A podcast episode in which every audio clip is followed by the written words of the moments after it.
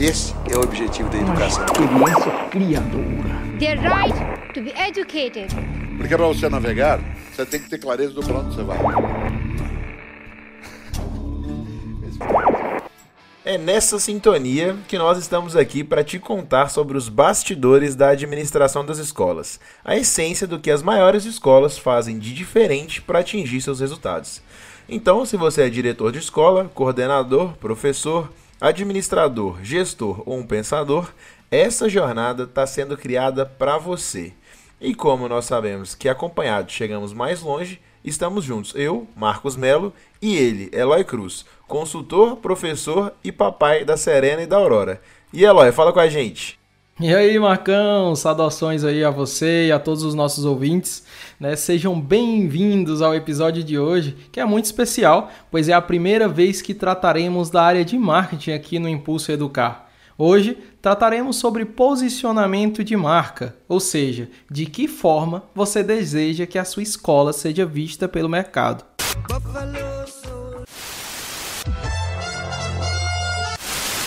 É a marca mais importante de suas vidas? Essa que deixou uma huella em vocês. Vamos então começar com um exemplo. Acho que é uma boa forma de ilustrar o que essa expressão posicionamento de marca quer dizer. Se você pergunta para mil pessoas na rua, né, você sai aí perguntando qual a melhor marca de refrigerante do mundo? A maioria das pessoas entrevistadas vai responder aí uma certa marca. Essa marca tem um posicionamento tão forte no imaginário do público que você provavelmente já está pensando. Na Coca-Cola, é claro.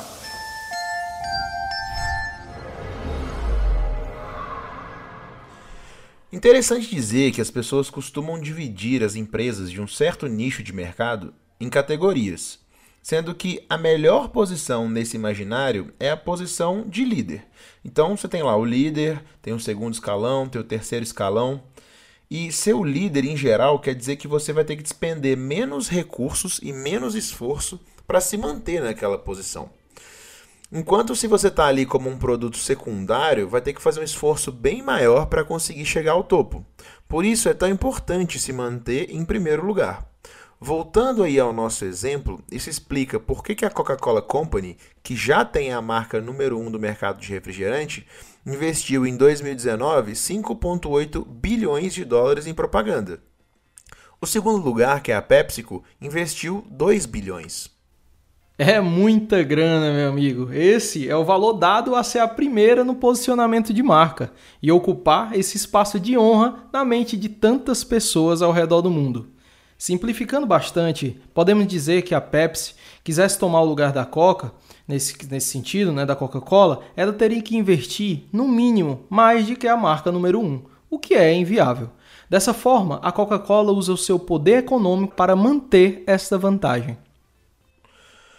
Então, esse é o primeiro ponto em relação a posicionamento de marca, né? Qual posição hierárquica essa marca ocupa na mente dos consumidores? Mas não é somente isso, né, Marcão? A colocação hierárquica é sim muito relevante, mas cada vez mais as empresas têm entendido que uma marca tem que possuir uma mensagem, possuir valores de forma que ao ver essa marca, um conjunto de emoções seja despertado na mente das pessoas. Não é à toa que o termo branding, que é muito utilizado no meio empresarial, muitas vezes vem junto de termos como alma, propósito, essência. Propósito é fundamental na consolidação de uma marca. Um propósito relevante, autêntico, é capaz de criar uma identificação muito forte, e isso se reflete em vendas, matrículas, retenção, né, contratos. Bom, Eloy, aí eu queria fazer uma paradinha agora bem no início para dar uma dica de leitura para os nossos ouvintes. Vamos, vamos lá, Marcão. Com certeza vem coisa boa por aí. Fala. Bom, então eu queria indicar o livro Posicionamento: A Batalha pela Sua Mente. Esse livro ele foi escrito em 1980 e muita gente diz que foi daí que surgiu a, a expressão posicionamento de marca, né? Falando aqui rapidamente sobre os autores, eles são profissionais muito reconhecidos da área de marketing, né? O Race ele, ao longo de seus 93 anos de vida, escreveu vários livros muito famosos da área, como As 22 Consagradas Leis do, Leis do Marketing, é, As 22 Consagradas Leis do, Leis do Branding. Bom, a maioria desses projetos ele escreveu junto com o seu parceiro Jack Trout, que faleceu em 2017 com 82 anos. Juntos, os dois trabalharam em grandes empresas como AT&T, Apple, General Electric, uh, Xerox, IBM, HP e várias outras. Então, posicionamento de marca, a batalha pela sua mente é a indicação do tema de hoje. Olha aí, eu avisei que vinha coisa boa. Esses aí são uma baita referência para quem quiser saber mais da área de marketing. Então vamos agora dar um passo para trás e falar um pouco sobre o posicionamento das escolas. A gente decidiu trazer dois estudos de caso de escolas que conhecemos aí ao longo dessa caminhada, né, para explicar algumas partes teóricas e falar sobre as resoluções dos casos. A primeira escola fica no centro-oeste do Brasil. E o caso era o seguinte: essa escola havia surgido como educação infantil. Cresceram bastante, se consolidaram como, como uma, com a sua marca, né? E os clientes eram tão fidelizados que aos poucos foram ampliando e a escola foi crescendo, né? Para o fundamental anos iniciais, anos finais, até finalmente chegar no ensino médio. Até então, uma grande história de sucesso, não é, Marcão? Realmente, meu caro. E qual que era o problema? O problema nesse caso estava na marca. Porque, como eles surgiram de uma escola de educação infantil, a marca era extremamente voltada para esse público. E isso causava aquele desconforto nos alunos de fundamental anos finais e ensino médio. E a gente sabe que hoje em dia o desejo dos alunos tem um grande peso na escolha da escola, né? Então era um desafio para essa escola captar alunos dos segmentos de Fundamental 2 e médio. Então, pausa aqui no nosso estudo de caso e vamos para a primeira parte teórica. Vamos lá, Eloy. Então vamos lá. Nenhum adolescente quer ser mais criança, né? Isso é fato. A primeira pergunta que o gestor deve fazer em relação ao posicionamento da marca da escola é o seguinte: estamos falando na posição dessa marca sob a perspectiva de quem? Essa pergunta é fundamental, né? As escolas têm um desafio de se posicionar perante públicos diferentes que pertencem a grupos demográficos diferentes. As pessoas mais velhas, alguns grupos de pais e avós dos alunos, por exemplo, têm a tendência de trazerem uma carga emocional da sua própria época para a avaliação das escolas.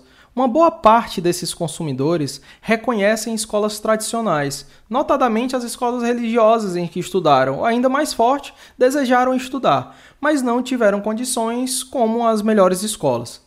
Só que esse perfil tem mudado bastante. Além de ter uma nova geração de pais, temos também uma nova forma de ver o marketing. Uma nova forma de ver o marketing. Como assim, Eloy? Como é que é essa nova forma de ver o marketing? Então, Marcão, é, essas escolas tradicionais sempre focaram em educação de excelência como sua maior estratégia. Focaram no produto, podemos dizer então que essas escolas vêm desde a década de 40, 50 e 60, seguindo o mesmo marketing, chamado aquele marketing 1.0. Essa estratégia de marketing é focada 100% no produto. É mundialmente conhecida pela frase do Henry Ford, que diz que você pode ter um Ford qualquer cor, desde que seja preto. Focar em ter o um melhor produto, continuar a desenvolver a qualidade de produto olhando unicamente para ele é uma característica do marketing 1.0. Na década de 1980, passamos então a uma nova era do marketing, o 2.0. Essa era é conhecida como a era do cliente, onde as empresas estudam seus clientes, definem seu público-alvo e adaptam seu produto e principalmente sua comunicação para esse público podemos perceber que muitas dessas escolas tradicionais não chegaram nesse ponto. Algumas delas se tornaram anacrônicas na sua forma de não aceitar uma nova geração de pais e estudantes. Senhor Superman no casa. Say that companies that are customer driven and market savvy, segment savvy as well, outperform those who are still in a product state of mind. É, para não deixar a gente mentir, tem essa fala aí do grande Philip Kotler, que é considerado por muitos aí o maior nome do marketing moderno. E é isso que ele diz, né, que a empresa deve se orientar pelo cliente, não pelo produto. E é por isso que as escolas elas não podem ficar só olhando para dentro, né, Loy? Nesse caso da escola do Centro-Oeste, não adiantava saber que eles tinham um excelente produto e os seus clientes estavam satisfeitos. Quando eles tomaram a decisão de ampliar a escola, eles tinham que avaliar essa nova classe de clientes e entender um pouco mais quem eles eram, olhar para o cliente e tentar ver as coisas sob a ótica do cliente, né? A partir disso, a escola pode segmentar a sua estratégia de comunicação. Isso se aplica a um outro caso aí que é relevante para todas as escolas, que é segmentar a comunicação para os pais e para os alunos. Por exemplo, eu já vi algumas escolas que têm duas páginas no Instagram, uma voltada para os pais e responsáveis e uma voltada para os alunos. Porque pensa bem, alguns conteúdos voltados para os pais são relevantes para os alunos e o contrário. Algumas escolas elas até deixam, já vi isso e é muito legal, que os alunos do ensino médio criem conteúdo nas redes sociais voltado para os estudantes, como uma grande ferramenta até mesmo de aprendizado. Afinal, quem entende mais a linguagem deles do que eles mesmos? Realmente, essas ferramentas dão um mundo de possibilidades no que se refere a adaptar sua mensagem. As escolas também podem usar redes sociais específicas para públicos diferentes, né? YouTube, Facebook, Instagram, TikTok, além de poder usar ferramentas para direcionar certas campanhas para certos públicos. Você já está no TikTok, Eloy? Ah, não, não, Marcão, não tô não, viu? Eu, eu confesso que eu tô resistindo, né? Porque toda vida que eu abro um vídeo lá no YouTube tem uma, uma propaganda lá do TikTok, né? Às vezes eu tenho um raiva. Mas assim, tem muitos amigos que usam e eu, eu fico rindo a beça com isso tudo, né? Mas além disso, né, além de poder usar ferramentas para direcionar também suas campanhas para públicos ali certos, né? Públicos ali direcionados. E lembrando, Marcão, que estamos falando aqui de adaptar a mensagem, né? o que é diferente de mudar a sua mensagem. Entramos assim no marketing 3.0.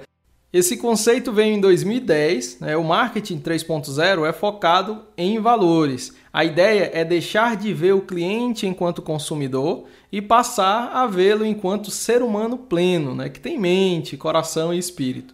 Nessa era, a marca deve comunicar uma missão maior. Ela existe para resolver problemas da sociedade. Ah, Eloy, então agora tá explicado. Porque assim, às vezes eu vejo, sei lá, o comercial do banco, né?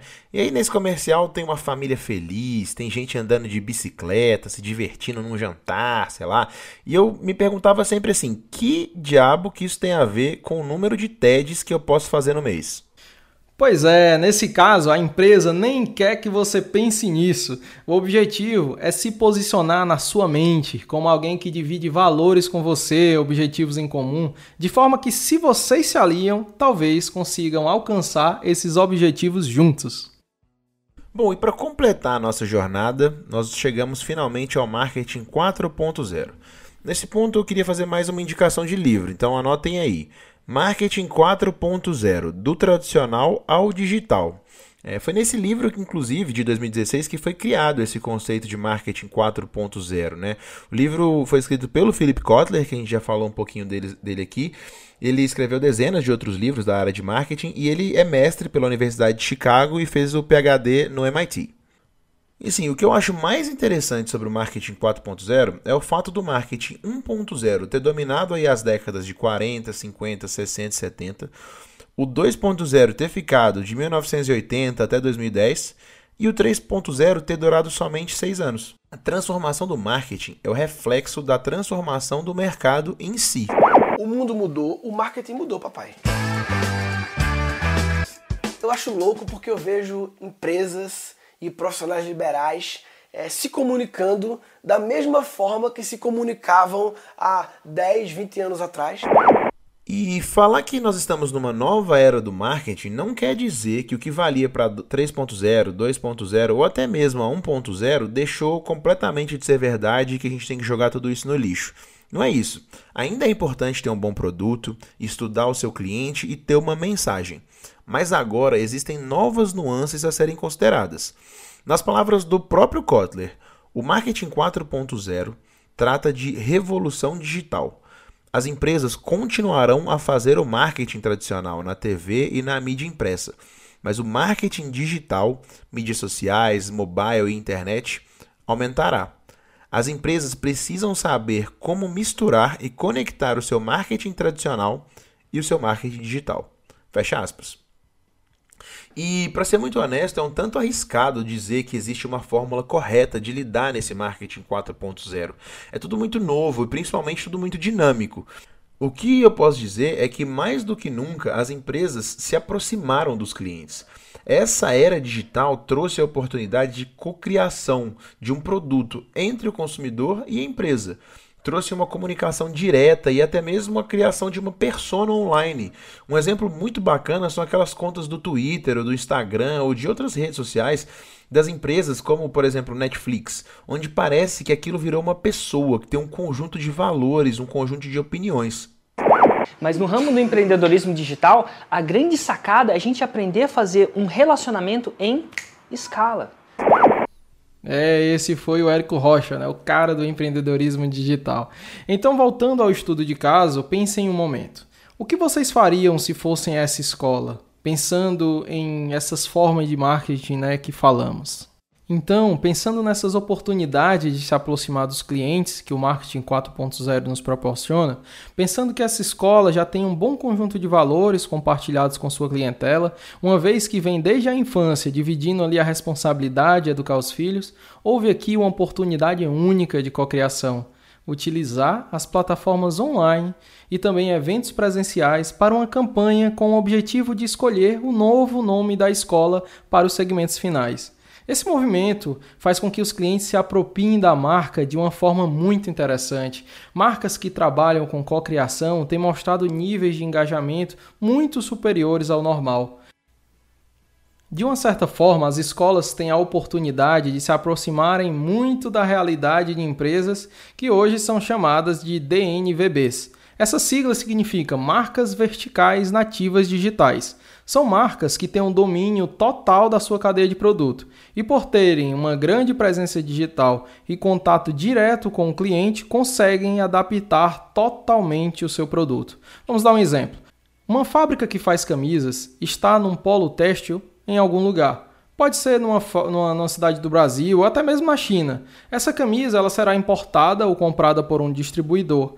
Depois será colocada numa loja e é então vendida a um cliente. Esse cliente não tem como dar um feedback direto ao fabricante para que possa adaptar seu produto, seja na estampa, no tecido ou na cor.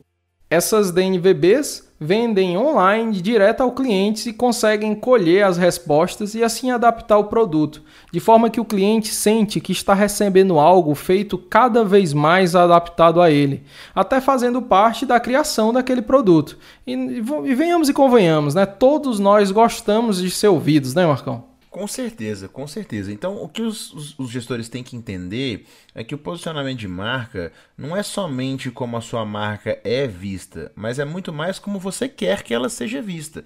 O gestor, ele tem o poder de decidir criar um conjunto de ações de marketing para mudar a estratégia na batalha pela mente do consumidor. Um exemplo clássico é aquele remédio que arde bastante quando a gente passa no machucado. Assim, veja bem, eu não precisei nem falar qual é o remédio. E hoje em dia, depois de mudança de embalagem, de fórmula, cor da substância e muita comunicação feita com um objetivo muito claro, nós sabemos que esse produto nem arde mais. E talvez aí os mais jovens nem mesmo saibam que um dia ele ardeu. o gestor ele tem o gestor ele tem que ter clareza aí na sua cabeça que ele tem que tomar o domínio da sua marca, né? E não deixar ela simplesmente flutuando no mercado. É, essa clareza aí é, é, extremamente importante, né? Então, Marcão, você pode dar seguimento aí falando do nosso segundo estudo de caso? Então, vamos lá, vamos falar sobre, sobre esse último estudo de caso sim, Eloy. Dessa vez a escola fica no Nordeste do Brasil, né? E é uma daquelas escolas com muita tradição em resultado de vestibular. A gente sabe que esse mercado é um mercado muito competitivo, né? Que acontece muito aquela disputa pelos alunos do ensino médio. Isso faz com que aquelas escolas que não são tão focadas no resultado de vestibular acabem perdendo alunos no ensino médio. Então essas escolas elas têm mais alunos no infantil e fundamental nos iniciais e menos no ensino médio porque acabam perdendo esses alunos, fazendo com que essa distribuição fique parecido com uma pirâmide, né, com muitos alunos na base e menos alunos no topo. No caso dessas escolas mais tradicionais, como essa do estudo de caso, é, elas têm uma pirâmide invertida, de cabeça para baixo. Né? Elas têm muitas turmas de ensino médio e menos turmas ali no fundamental anos iniciais e fundamental anos finais. Essa pirâmide de cabeça para baixo, ela traz a seguinte desvantagem, né? O pipeline de alunos dentro da escola para encher as salas do médio é menor. Se você tem menos alunos no fundamental, nos iniciais e finais, você vai ter que captar alunos para chegar no número de alunos de ensino médio que você precisa. E como a gente falou, é um mercado onde existe muita agressividade, né? muita briga por esses alunos aí do ensino médio. E ainda tem um novo movimento acontecendo, Eloy. Essas escolas que são mais é, tradicionais aí no fundamental, nos finais, no, no iniciais, no infantil, elas vendo que estavam perdendo muitos alunos, não sei se você tem percebido, mas eu tenho percebido muito que elas estão adotando, por exemplo, sistemas de ensino que vão fazer com que elas fiquem mais competitivas ali no ensino médio e não percam tantos alunos assim. Isso é verdade, Marcão. Até uma forma de, de elas se atualizarem, né? Tá rolando meio que uma, uma, um movimento nessas escolas que vão nesse sentido, né? Pois é. E aí, o que, que essa escola do Nordeste resolveu fazer? percebendo que eles iam ter mais dificuldade de captar os alunos no médio, eles resolveram fazer uma mudança e investir pesado no posicionamento de marca. Eles fizeram uma estrutura física nova invejável para a educação infantil e berçário e fizeram um investimento principalmente pedagógico muito grande em projetos de vanguarda assim, para a educação infantil e para o fundamental nos iniciais. Além de contratações, formação para as equipes desses segmentos, e mesmo sendo turmas bem menores, né, e, e, acabam sendo turmas menos rentáveis, né, do que as turmas do ensino médio, a escola percebeu que era fundamental mudar esse posicionamento para conseguir ter esse pipeline aí sustentável de alunos para entrarem no ensino médio e não ter que entrar nessa competição tão agressiva. Pois é, Marcão, o que eu, o que eu percebo é que assim, essas, esses dois estudos de caso, né, ele, eles chegam aí à seguinte situação, né, de que o gestor ele realmente ele tem que ver o quanto ele tem o poder de gerenciar a sua marca. Né? Nós estamos falando aqui sobre gerenciar essa marca, se preocupar com essas marcas. Né? O que nós falamos aqui no início do podcast, dizendo que estamos aqui para responder aquela pergunta: o que as maiores escolas fazem de diferente para atingir seus resultados, e esse é o nosso maior objetivo, tem muito a ver com isso. É a gestão que a escola faz. E a gestão de marca eficiente, sem dúvida, traz resultados. Marcão, então eu queria convidar quem conhecer outros casos interessantes como esse para compartilhar com a gente. Né? Pode, pode ser feito através do nosso Instagram, arroba Impulso Educar. Quem também tiver dúvidas, sugestões e críticas, também fiquem à vontade aí para escrever para a gente. Nós falamos tanto do Kotler, do Kotler que eu fiquei com vontade aí de encerrar com uma frase né, dele que diz que a melhor propaganda é feita por clientes satisfeitos. Mas antes de encerrar, Marcão, rapidinho, eu queria lhe fazer uma pergunta. Você sabe demitir? Não, Eloy, vou te falar que esse tem sido um dos grandes aprendizados aí dos últimos anos aí trabalhando como gestor e eu acho que é um tema super bacana e é o tema do nosso próximo episódio. Você sabe demitir? E nós vamos falar um pouquinho sobre ciclo de avaliação de desempenho. Então, agradeço a todos os nossos ouvintes por terem ficado conosco até aqui e até o próximo episódio.